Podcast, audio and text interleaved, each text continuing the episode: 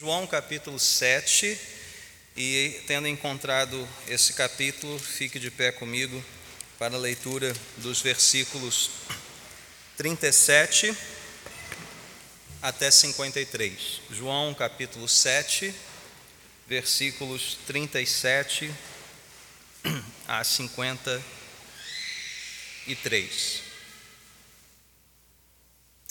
Todos acharam? Vamos ler então a palavra de Deus. No último e mais importante dia da festa, Jesus levantou-se e disse em alta voz: Se alguém tem sede, venha a mim e beba. Quem crer em mim, como diz a Escritura, do seu interior fluirão rios de água viva. Ele estava se referindo ao Espírito que mais tarde receberiam os que nele crescem. Até então, o Espírito ainda não tinha sido dado, pois Jesus ainda não fora glorificado.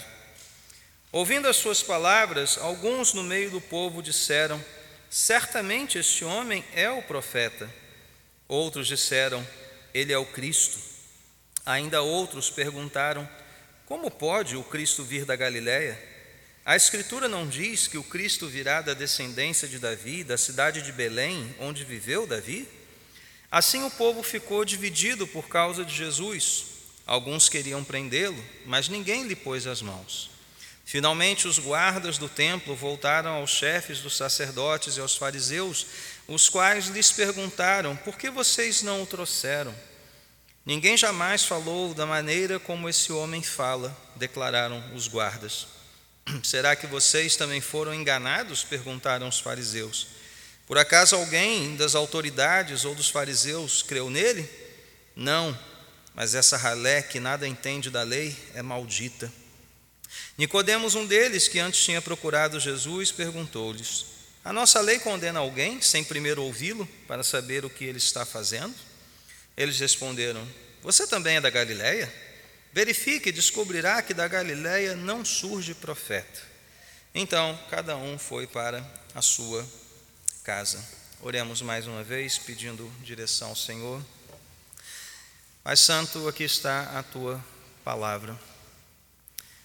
E mesmo, Senhor, que as nossas palavras sejam poucas, pobres, ela fala por si, ela dá testemunho de si mesma. E é o teu Espírito quem nos guia em toda a verdade, quem nos esclarece esta verdade, quem aplica esta verdade em nossos corações.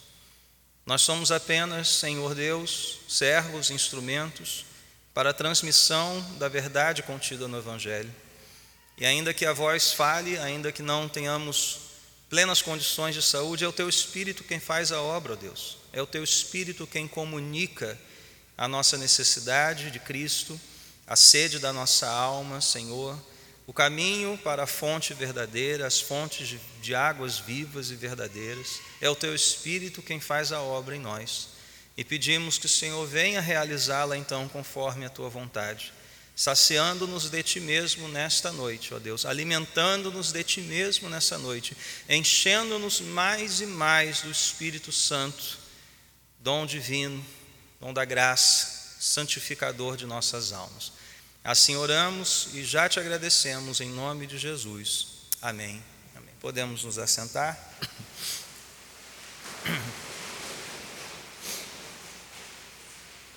O pastor John, no início do culto, já é, ilustrou um pouquinho né, o que é, vem, vem, desse texto. Né? Passamos um mês de março bastante seco, uma paisagem bastante ressecada, e desde sexta-feira parece que fomos para o o, o 80, né? do, do, do 0 a 80, do 8 a 80, da seca para uma chuva abundante. Né? E, curiosamente, né, se nós pensarmos em termos de história, de civilização, chuva sempre foi uma bênção, água sempre foi um bem preciosíssimo. Civilizações, as primeiras civilizações surgiram em torno de rios.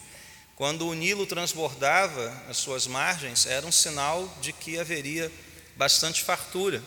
A ideia de que chuva traz problemas é, é própria do nosso ambiente urbano, em que né, a, a, degradação do, do, do, ambiente, as construções, a, a rede de esgoto precária né, e construções mal feitas, isso acaba causando bastante tragédias, como vimos e soubemos agora à noite. É, quando eu visitei o Nordeste em 2013 para 2014, eu pude testemunhar na localidade ali onde minha sogra nasceu, é bem é, de 100 quilômetros para dentro de Campina Grande, né? quase no limite ali do, do sertão de verdade, sertão mesmo. Nós vemos a mudança de paisagem, aquelas palmas, né?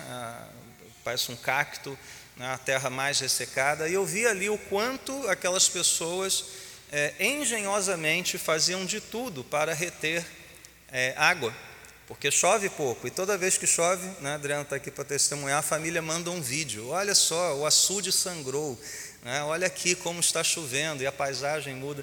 E eu vi ali como ah, eles se empenhavam para reter água por meio de cisternas, sistemas de calhas e até uma, essa eu achei mais legal de todas, né? Era parecia uma quadra acimentada, né? um piso acimentado, um tamanho quase uma quadra de, de, de vôlei e sem nada, só o piso.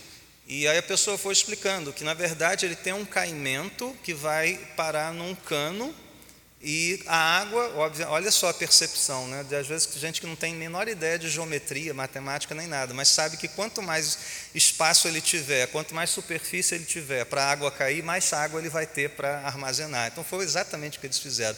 Cobriram a superfície do chão de cimento com um caimento que vai dar num cano e eles conseguem reter água na cisterna. Né? Então o homem faz de tudo para reter a água. E, e, como eu disse, as culturas antigas, eles é, oravam por isso, pediam aos seus deuses, como Israel pedia ao seu Deus, ao verdadeiro Deus, as chuvas necessárias para que o deserto florescesse, para que pudessem plantar, para que tivessem o que comer.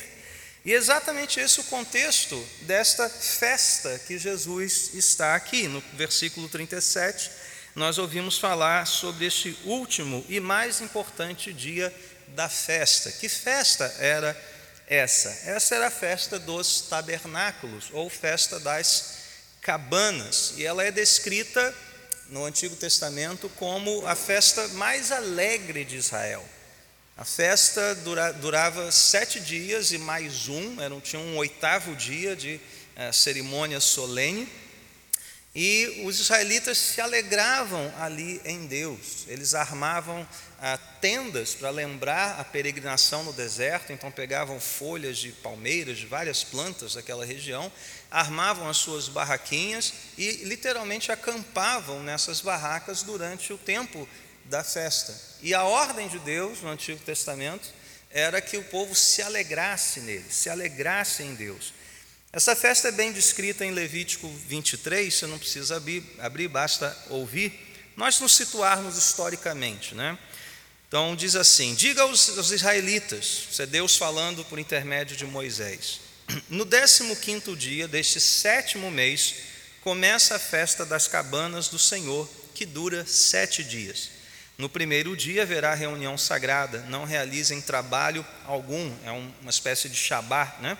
Durante sete dias apresentem ao Senhor ofertas preparadas no fogo, e no oitavo dia, esse último dia, façam outra reunião sagrada e também apresentem ao Senhor uma oferta preparada no fogo. É reunião solene, não realizem trabalho algum. E mais ao final aqui do texto, ele dá essas ordens para que apanhem os melhores frutos das árvores, folhagem de tamareira, galhos frondosos, salgueiros, e se alegrarão perante o Senhor, o Deus de vocês, durante sete dias. Comemorem essa festa do Senhor durante sete dias, todos os anos. Morem em tendas durante sete dias. Todos os israelitas de nascimento morarão em tendas, para que os descendentes de vocês saibam que eu fiz os israelitas morarem em tendas quando os tirei da terra do Egito.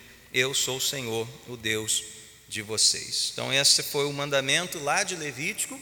E o povo de Israel estava exatamente aqui, os judeus aqui celebrando essa festa. Mas como é que isso acontecia na época de Jesus? Vamos contextualizar esse momento aqui para nós. A cada manhã, é, água era retirada do poço, um poço que tinha na cidade de Jerusalém, poço de Siloé, lembrando que Jerusalém não tinha rio, não tinha grandes fontes de água, era esse poço, e com essa bacia de ouro, essa jarra de ouro, essa água era levada em procissão até o templo e derramada sobre o altar ao som de trombetas.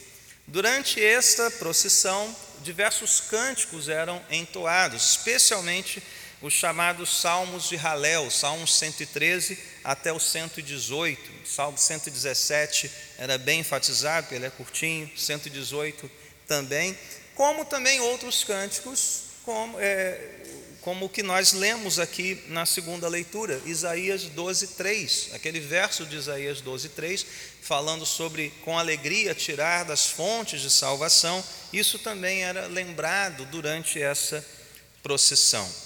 Bom, durante esses dias todos havia sacrifícios, começavam com e eram muitos sacrifícios, eu não anotei aqui o número, mas era algo sim de total de mais de 100 animais no, no total da festa sacrificados, só que eram é, sacrificados em ordem é, de forma decrescente, um grande número no primeiro dia e no último dia apenas um cordeiro era então sacrificado. Então veja a, toda essa ilustração né, da água chegando, derramada sobre o altar, do sacrifício, dos cânticos, das tendas, o imaginário daquele povo, imagino crianças com seus pais vendo essa festa e relembrando a história do seu, dos seus antepassados e entendendo o significado daquele ritual.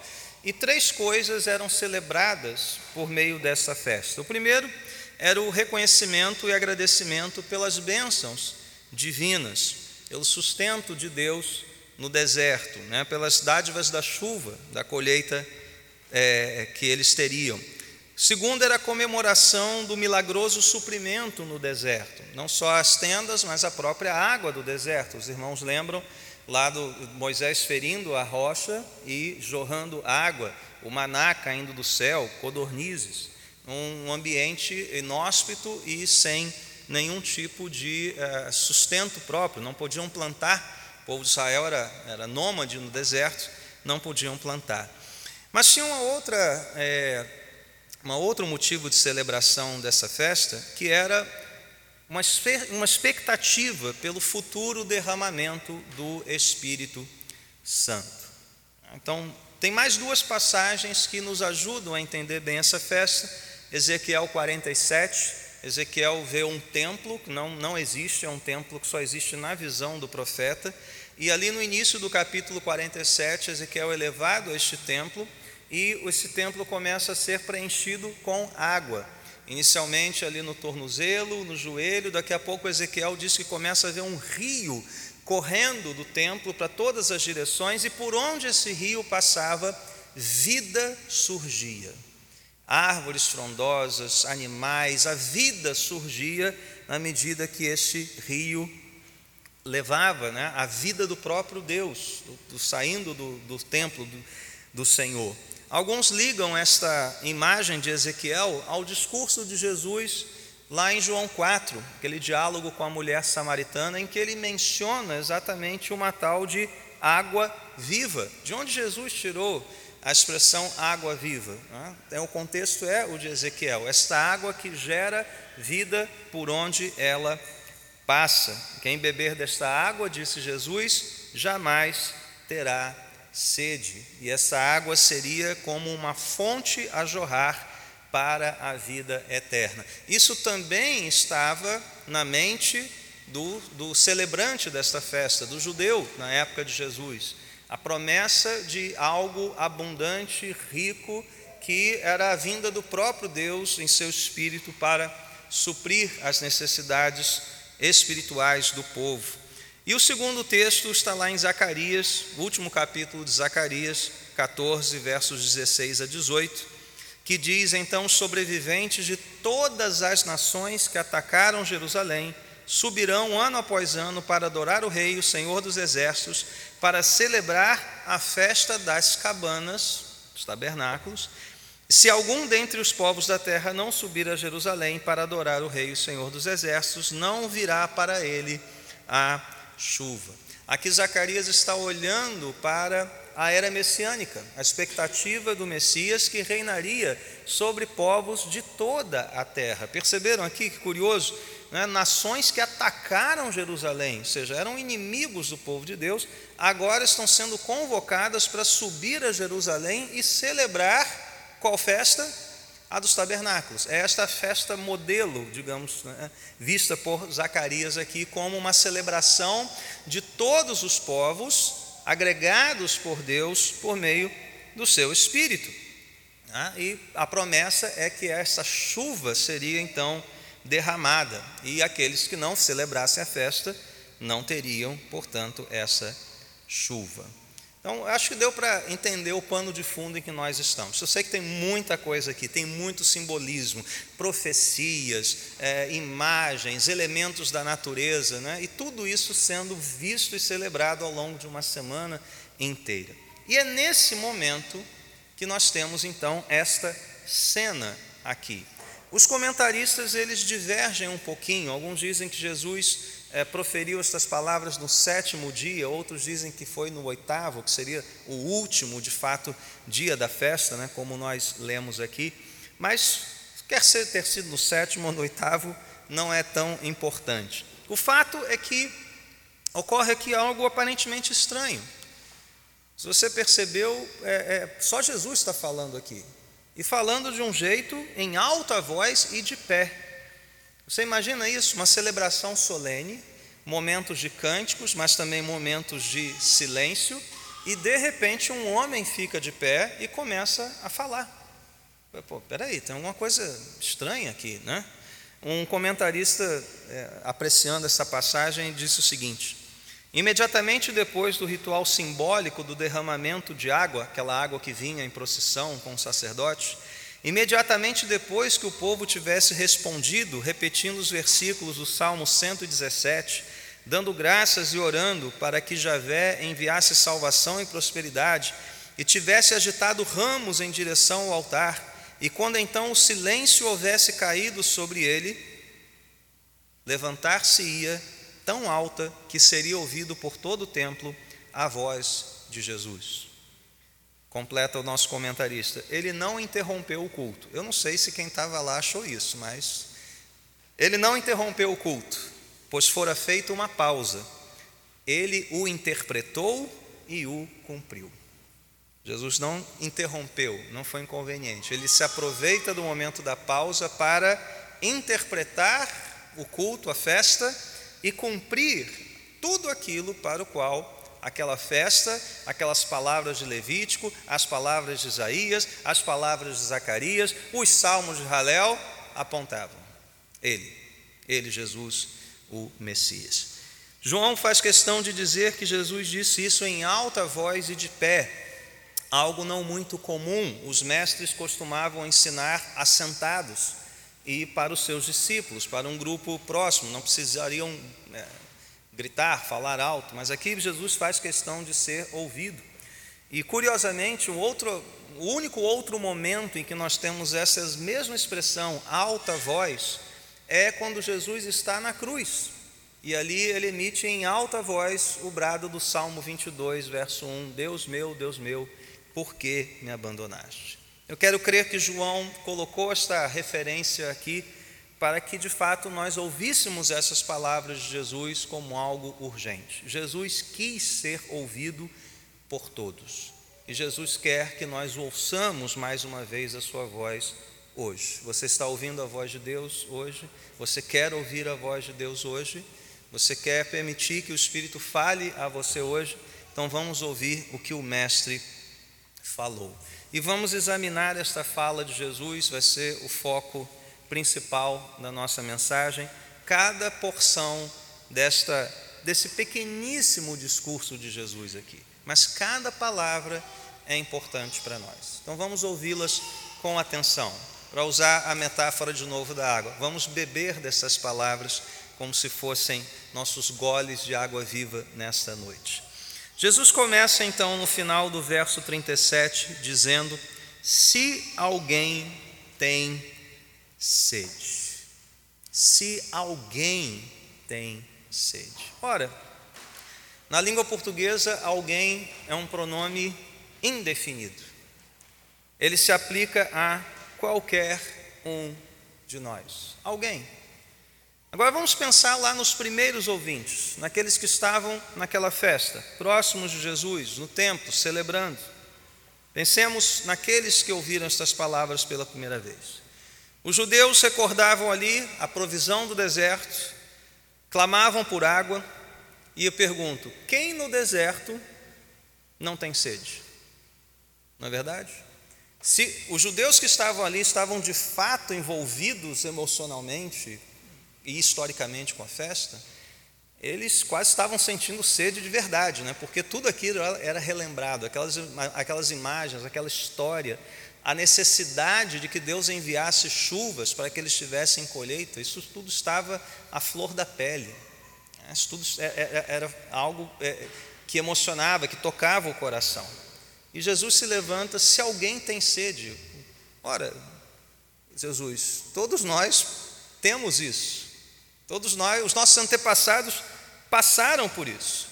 Nós podemos passar por isso se Deus não nos atender às nossas orações e reter as chuvas e enviar uma seca. Todos nós precisamos dessa água. Quem não clamaria por água? Qualquer um clamaria por água. E é por isso que Jesus chama esse alguém. Qualquer um. Se alguém tem sede. Esse alguém hoje, quem são os alguém de hoje? Novamente, qualquer um. Essas palavras se aplicam ao analfabeto, ao doutor, ao profissional liberal, ao funcionário público, ao sem-teto, ao mendigo, ao empresário, ao ateu, ao cético, ao crente. Elas se aplicam a mim, se aplicam a você, qualquer que seja o seu sobrenome, se você é conhecido ou não, não importa o tamanho da sua conta bancária, onde você vive, o que você faz, se você é casado, solteiro, a que etnia você pertence, esse é um convite universal. Jesus está falando aqui para todos nós. Alguém, alguém é você, alguém sou eu. Alguém somos todos nós. Não importa a nossa história, não importa de onde venhamos, para onde vamos, não importa absolutamente nada. Cristo sabe que todos nós precisamos beber. Todos nós somos sedentos de algo. E de fato, sede é algo que nos descreve muito bem. Sede é algo próprio da humanidade. Sede algo próprio da humanidade. Você pode ficar muitos dias sem comer, mas sem água você não sobrevive. Não dá. Tanto isso é verdade, que sede nos descreve, que nós usamos esta palavra figuradamente. Quando queremos dizer, por exemplo, que alguém tem sede de poder, que alguém tem sede de vencer, que alguém está com sede de vingança, ou mesmo aqueles muito românticos com sede de amar, ou aqueles mais bíblicos com fome e sede de justiça. Sede descreve as necessidades da nossa alma, quer sejam coisas boas ou más. Porque ter sede de poder, meus irmãos, não há fonte que chegue, porque quanto mais você beber da fonte do poder, mais você quererá poder. E isso não vai te levar a um lugar muito bom. Ter sede de vencer para um atleta é algo bom dentro dos seus limites. Ele não sacrifica a sua própria existência, a sua própria condição física com um treinamento absurdo, mas ter sede de vencer algo é algo que nos impulsiona nessa vida, já a sede de vingança não. Sede de justiça Quantos de nós não temos, principalmente num país como o nosso, na é verdade, em que aqueles que deveriam fazer justiça estão sedentos de poder e não de justiça? Irmãos, todos nós precisamos ser saciados em nossas sedes. Todos nós desejamos ser saciados de algo. Deus nos criou dessa forma. E os nossos desejos podem estar ou ordenados com o que Deus quer ou completamente desordenados. Então, a primeira pergunta que eu quero te fazer E eu creio que se alguém interpelasse Jesus nessa hora, ele mesmo faria. Você tem sede de quê? O que o que em você precisa ser saciado? Qual é a sua sede nesse mundo? E embora nós reconheçamos, por sermos humanos, a necessidade, a sede de muitas coisas, muitas coisas. A principal delas deve ser aquilo que Davi tão bem expressou no Salmo 63. A minha alma tem sede de Deus. A sua alma tem sede de Deus nessa noite. Você está sedento por Ele. E olha que Davi estava ali no deserto. Ele poderia desejar de Deus água, água de verdade, uma fonte, um oásis, um poço.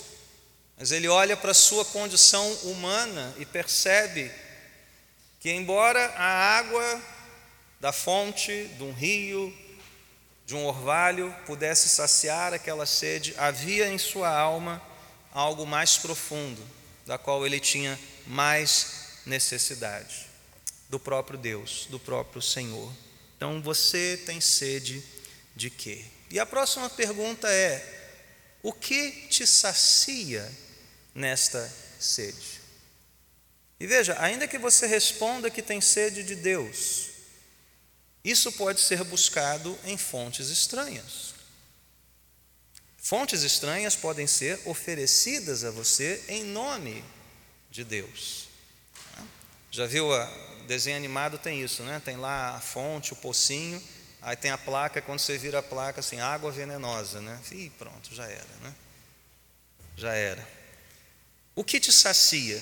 De que fonte você bebe? De que fontes você tem bebido para saciar a sua sede? Então Jesus continua: se alguém tem sede, diz ele, venha a mim. Coloque-se de novo na posição de alguém que está celebrando esta festa naquele momento. Aquele povo está vendo água passar diante dos seus olhos, a água que representa a provisão divina, a água que representa o, derramamento do Espírito, a expectativa do derramamento do Espírito Santo, a água que foi tão importante para os seus antepassados, o povo reclamando no deserto, lembram disso? Né? Tanto que foi um episódio desse que levou Moisés a sair da, cair da graça, né, sair da bênção, descer da cruz e ser impedido até de entrar na, na, na terra prometida. Mas Deus, tirando literalmente a água da pedra, saciando a sede daquele povo. Deus era quem supria Israel das chuvas, Aqueles judeus piedosos sabiam disso, é Deus quem manda a chuva no seu tempo. E nós estamos aqui pedindo a Deus para que Ele mande a chuva no tempo certo, senão a nossa colheita não vem, senão os primeiros frutos não aparecem. O povo havia essa expectativa em Deus de que Ele saciaria os sedentos. E nós vemos um homem se levantando no meio disso tudo e dizendo: Venham a mim. Gente, se isso não é uma clara reivindicação de Jesus, fazendo-se igual a Deus, a fonte de provisão, de água, a fonte de todo bem, eu não sei mais o que, que é. E de fato parece que o povo entendeu isso, como nós vamos ver da reação despertada a seguir. Isso é uma clara reivindicação de Cristo, como aquele enviado por Deus. Mas isso, isso não é uma surpresa no Evangelho de João. No capítulo 6, após o episódio da multiplicação de pães e peixes, Jesus novamente faz um discurso se colocando como o pão da vida trazendo à consideração um outro episódio marcante para o povo de Deus, a travessia do deserto novamente e o suprimento de maná, o pão do céu. E Jesus está dizendo: olha, o pão que Moisés lhes deu é, os alimenta aqui nessa vida, acaba. Eu sou o pão vivo que desceu do céu. Ora, novamente, uma reivindicação clara da sua divindade. E agora ele está se identificando como o Deus que supre O Deus que sacia, ele se identifica como aquela rocha no deserto, uma fonte de vida de água em meio à escassez. Gente, só quem de fato é Deus pode dizer algo dessa natureza. Porque as outras religiões, elas podem no máximo apontar o que supostamente seriam fontes de renovação ou de propósito, mas nenhuma delas pode dizer: venha a mim, eu sou a fonte. Umas apontam o caminho, mas só Jesus pode dizer: eu sou o caminho. As religiões deste mundo, criações humanas, podem dizer: aprendam isso, aprendam aquilo, mas só quem é Deus pode dizer: aprendam de mim, aprendam de mim. Escreveu certa vez Eugene Peterson que quem nos chama para uma verdadeira vida espiritual não é uma instituição, não é um projeto, não é uma ideia, é uma pessoa. Jesus é a figura central e definidora na vida espiritual. É o nome que nos mantém atentos para a vida definida e revelada por Deus. É Cristo, é Jesus que nos, trans, nos transporta da espiritualidade genérica para a vida no Espírito de Deus, a vida verdadeira, a vida realmente espiritual. Irmãos, nós não podemos criar a nossa espiritualidade à parte de Jesus Cristo, pois só Ele é a plena revelação da vida plena de Deus. Por isso Ele pode dizer: Venha a mim. Ele é a fonte, e você só vai ser saciado no mais profundo da sua alma, a partir do momento que você tenha o relacionamento pessoal com esta fonte que é Jesus Cristo. Então, mais uma vez eu te pergunto: a quem você tem recorrido para saciar a sua sede? Seriam as fontes passageiras do dinheiro, do reconhecimento, da colocação do mercado? Seriam as fontes envenenadas do prazer? Do entretenimento imoral, seriam as fontes amargas da autorrealização, de uma vida egocentrada, egoísta. Nada disso vai te satisfazer. Venha a Ele, venha a Ele. E mesmo você, crente, que você já recebeu a salvação, mesmo você precisa desta fonte, porque Deus nos fez sedentos dele. Então, se você que já confessou Cristo, você que tem uma vida na igreja, aos pés do altar, está aqui cultuando, ouvindo, você que tem a sua vida devocional, fique atento para isso. Será que a sua alma está ficando ressecada? Será que a sua alma está carente de ir à fonte mais uma vez? Vá à fonte mais uma vez e sempre, sempre. Todos nós precisamos urgentemente desta fonte verdadeira, porque nós a bebemos e entendemos que sem ela nada podemos fazer, sem ela continuaremos secos. Como salmista mesmo em outro salmo, cantamos aqui, Salmo 42, como a corça anseia por águas, minha alma anseia por ti. Essa é a nossa vida, essa é a vida do cristão ir a Cristo para dele bebermos diariamente, constantemente. Jesus prossegue: se alguém tem sede, vem a mim e beba. Por que, que esta palavra é importante? Porque Jesus está fazendo aqui um convite à ação. Nós não estamos aqui só para olhar a água, para admirar a água, para discutir as propriedades físico-químicas da água, para analisá-la. Não, nós estamos aqui para beber, beber dessa água, participarmos da vida de Cristo. E, e o que é beber, gente? Já algo muito simples, é colocar água para dentro, que aliás é o que eu vou fazer agora. Vou ilustrar esta verdade aqui, porque eu, tô, a garganta já está chegando no seu limite. É isso que nós temos que fazer. Poderia ler aqui o rótulo da Passa 4 sem gás, né? não estamos ganhando nada com isso. Ver as suas propriedades, mas se eu não beber, minha garganta vai continuar seca. Eu não vou chegar ao final dessa pregação. Eu preciso beber da água. Assim como na ceia do Senhor, qual é o convite para você na ceia? Ah, pegue o pão, cheire o pão, veja a textura do. Não, coma, beba. Venha a mim e participe da minha vida. Coloque-me para dentro de você, eu quero entrar em você. Paulo chega a dizer: Cristo em nós, a esperança da glória. Cristo vive em nós, em nosso interior. Deus nos fez habitação, habitação no Espírito. Essa não é uma vida somente de apreciação teológica de quem Deus é, de quem Cristo é, e nós nos colocarmos como um espectador distante e apreciarmos Jesus como se fosse uma peça de museu, uma curiosidade ou algo que nós possamos dissecar, olhar no microscópio. Não! Bebamos dele, sorvamos com alegria a vida que há nele, como uma criança sorve o leite da sua mãe quando está com fome. O convite é esse, para que você tome de Cristo, aprenda dele, vá a ele e beba dele, participe da vida dele. Os irmãos sabem que eu e o pastor John somos fãs de São Lourenço. Cadê Nilson e Tânia? Estão ali, nossos minerocas.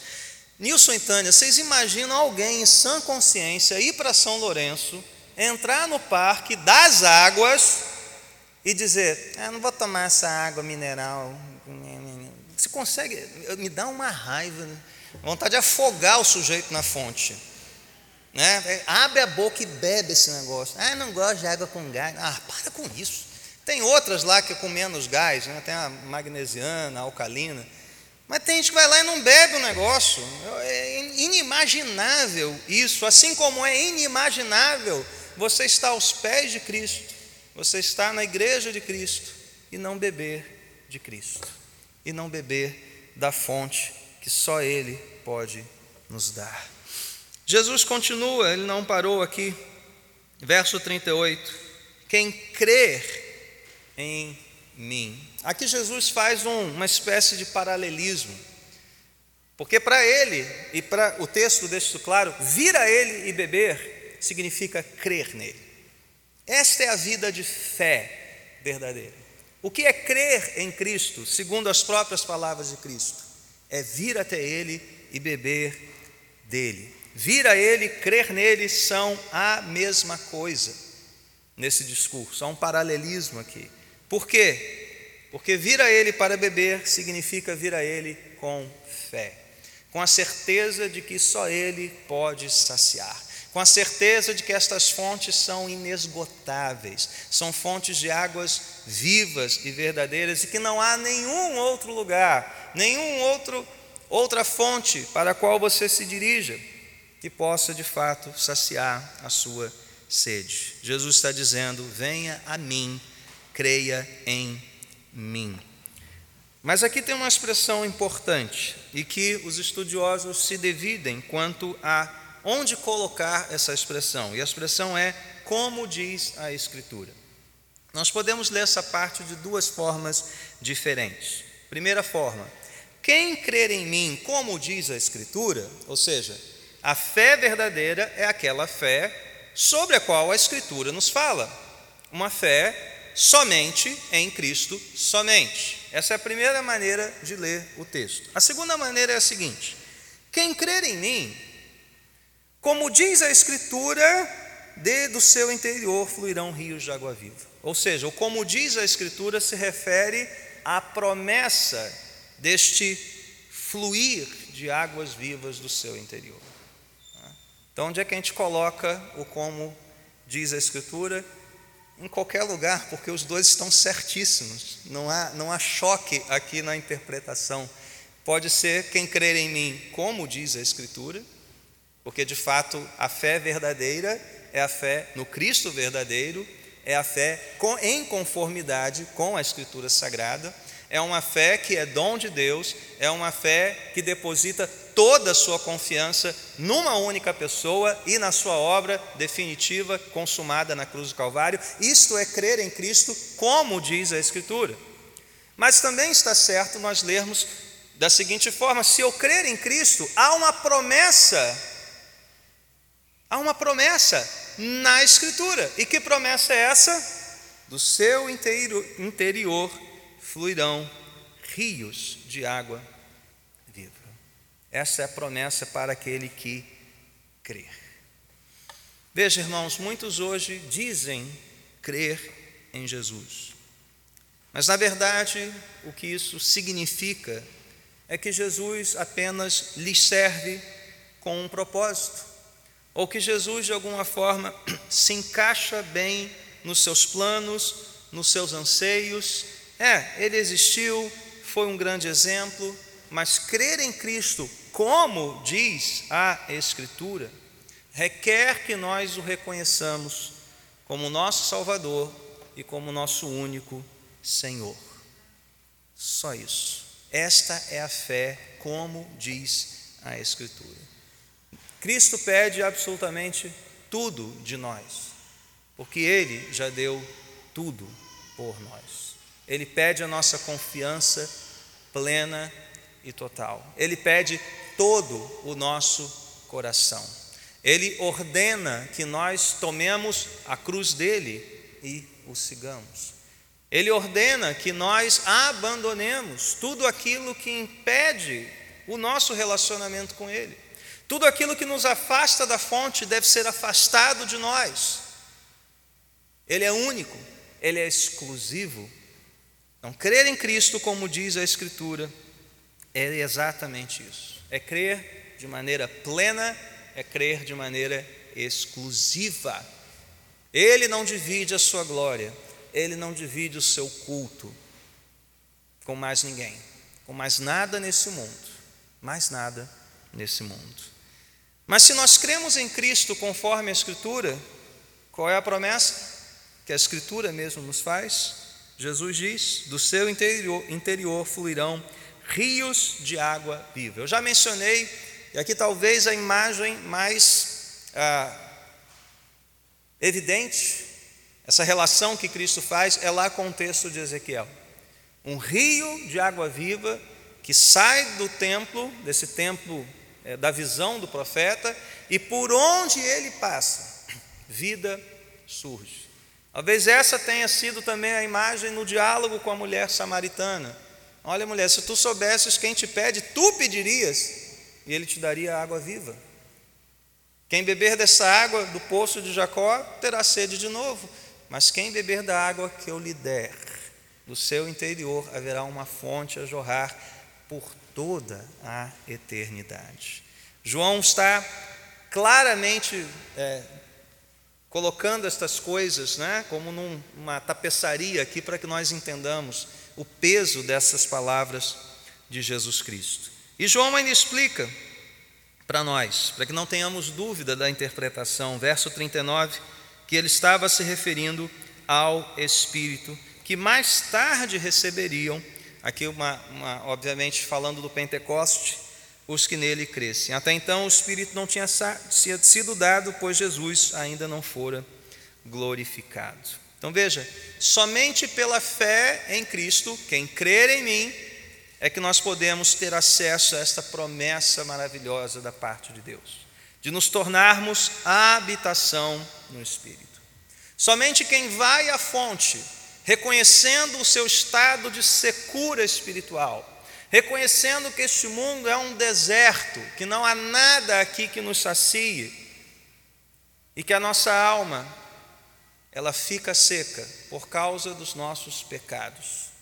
Só este pode beber da fonte, só este vai à fonte com genuína fé, porque sabe que somente Jesus pode saciar a sua sede.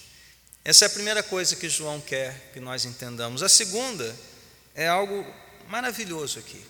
Como é que você bebe água? Mais uma vez. Eu não pego esse copo e ah, explodo, caiu um pouquinho, explodo na minha boca, não é verdade? Eu não abro um hidrante e boto a cara ali. Não. Eu vou bebendo como, eu espero que você faça o mesmo em pequenos goles, não é verdade? Hum. Mais um golinho, pequenos goles. É assim que nós bebemos. É assim quando nós vamos a uma fonte, né? quando você não, uma trilha, vê uma fonte lá, né? faz assim com a mão, pequenos goles. Mas olha só o que, que Deus faz aqui. Quando nós bebemos pequenos goles, Ele transforma isso em rios de água viva fluindo do nosso interior. São pequenos goles transformados em rios de água viva. Como se já não bastasse bebermos os pequenos goles da graça de Deus. Como se não bastasse bebermos os pequenos goles da Sua misericórdia, da Sua provisão, do Seu amor a cada manhã ao reconhecermos a secura da nossa alma, ele ainda promete que esses goles se tornariam em rios, uma fonte multiplicada, jorrando de quem? Não dele, porque ele já é a fonte que nos alimentou, jorrando de nós. E quem somos nós, meus irmãos? Nós não somos fontes por natureza, nós somos vasos de barro, secos secos. E Cristo promete nos encher com seu espírito. Há uma oração antiga feita pelos puritanos que dizia o seguinte: ah, como é que é mesmo? Que eu sou um vaso, enche-me, enche-me, Senhor, mais que cheio posso estar. Eu, o menor dos teus vasos, posso muito transbordar. Pediu enchimento de vasos de barro. O mesmo Deus que fez água sair de uma rocha, agora faz um rio brotar de vasos de barro, como eu e como você. E era isso que o povo de Deus esperava. Era essa promessa ali de ah, Ezequiel, também de Isaías, quando diz: Derramarei água sobre o sedento, torrente sobre a terra seca, derramarei o meu espírito sobre a tua posteridade a minha bênção sobre os teus descendentes. E quando Jesus fala desta água, os seus ouvintes teriam entendido. Esta é uma referência à promessa do Espírito. Quem é esse que está falando, senão o doador do Espírito? Quem é esse que está falando, senão aquele que vai encher os 120 vasos de barro de poder do alto e enche a sua igreja hoje. Enche você, meu irmão, minha irmã. Você acha que você é, um, é o menor vasinho de Deus ali escondido no cantinho, cheio de poeirinha, tenha de aranha? Sim, as águas do Espírito limpam você e te enchem. E te enchem. Chegando ao final, o sermão e a minha voz. Diz João aqui esta observação que até então o Espírito não tinha sido dado, pois Jesus não tinha sido glorificado. Esta é uma palavra importante para João, glorificado. Está intimamente relacionada com a morte e com a ressurreição de Jesus. E por que que essa explicação de João importa tanto para nós? Irmãos, para que eu e você fôssemos satisfeitos por completo Jesus teve que satisfazer por completo a ira justa e santa de Deus Pai. Essa era a glória do Redentor, morrer numa cruz. Ele pede isso ao Pai em João 17: Pai, chegou a hora, glorifica-me. Para onde ele estava apontando? Para o Calvário. Para que nós pudéssemos ter vida, ele teve que morrer e ressuscitar para que do nosso interior fluíssem rios de água viva. Do seu corpo teve que fluir sangue inocente. O Espírito nos foi dado, porque Cristo de fato bebeu do cálice da ira de Deus até o fim. Ele fez isso por mim, ele fez isso por você. Ele nos salvou e hoje ele quer nos encher com a sua graça e com o seu espírito. Meus irmãos, essas palavras ressoaram por todo aquele tempo, e dos versos 40 ao 53, não vamos lê-los novamente, você viu como isso despertou reações tão diversas. Ele é o profeta, ele é o Cristo. É, Cristo? Pode alguma coisa vir da Galileia? Não é possível. E até mesmo os fariseus e saduceus, essa ralé, essa gentalha, que nada entende da lei, né? olha os teólogos, assim, né? os eruditos da época, olhando Jesus como uma espécie de curiosidade e não como Salvador. Todos tiveram algum tipo de reação. Todos reconheceram em alguma medida que ele era o Cristo.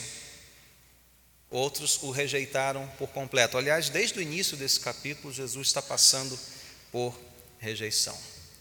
E eu pergunto a você nesta noite, ao ouvir essas palavras, esse convite de Jesus, qual será a sua reação? Você vai atendê-lo? Você vai vir a Ele, beber, receber do seu espírito, ser preenchido da sua virtude? Ou você vai se afastar dele? Você vai rejeitá-lo? Do que você tem sede? Como você está saciando a sua sede? A fonte está aqui. Cristo se faz presente entre nós. O seu espírito está aqui. E a promessa é que a todo aquele que pedir, ele o dará. Ele o dará. Talvez você tenha chegado hoje à noite se sentindo o copo meio vazio. Não tem essa expressão? Ah, eu vejo o copo meio cheio. Não, eu só estou vendo o meu copo meio vazio. Meu irmão, minha irmã, Deus faz esse copo transbordar. Ele tem mais dele mesmo, rica e abundantemente. Você não pode esgotar essa fonte. Mas, pastor, eu já pedi, mas peça mais. Ele ama ouvir os seus filhos pedirem mais dele. Ele quer receber você, o convite está de pé hoje, venha a mim e beba. A fonte está jorrando, é fonte por toda a eternidade. Você nunca cansará essa fonte. Você nunca esgotará essa fonte por mais que você beba. E, por, e quanto mais você beber, mais você irá a ela, mais você terá sede dela. Ele está aqui para saciar você, para acabar com a secura da sua alma e para de uma vez por todas lançar no esquecimento todas as fontes deste mundo nas quais talvez você tenha esteja bebendo fontes passageiras, muitas delas envenenadas, fazendo mal a você. Venha a Cristo nesta noite, beba dele. Se você é um cristão, venha de novo. Participe da mesa dele, coma, beba, sorva a vida que há em Jesus, vida plena, vida abundante. Vamos orar, fecha os teus olhos.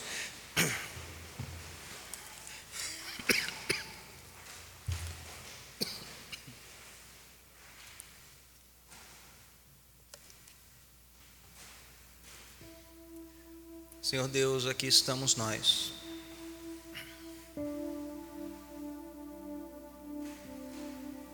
Vasos de barro nos quais o Senhor depositou o tesouro do Evangelho. Pecadores em favor dos quais o Senhor morreu.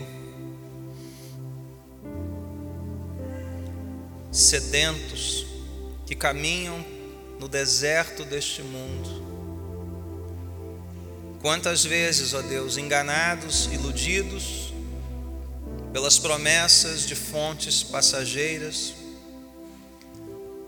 de águas amargas, e hoje arrependidos nos voltamos para Ti, a rocha da nossa salvação Tu és aquela rocha do deserto, Senhor. Tu és hoje a nossa fonte inesgotável de vida, de perdão, de graça. Ó Deus, se alguém entrou hoje aqui vazio em sua alma, que o Senhor o preencha por completo, pois os menores vasos de barro podem muito transbordar. Ó oh, Deus, enche-nos do teu espírito, Senhor.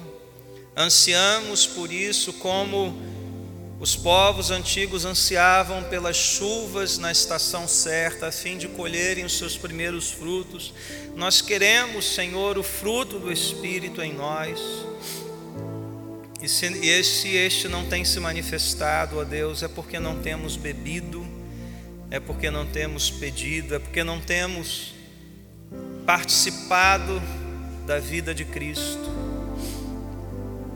Se alguém entrou aqui hoje, Senhor, carente da fonte de salvação, ó Deus, que o Senhor opere este milagre, abrindo-lhes os olhos, quebrando a dureza do coração, Senhor, e derramando sobre ele esta água viva.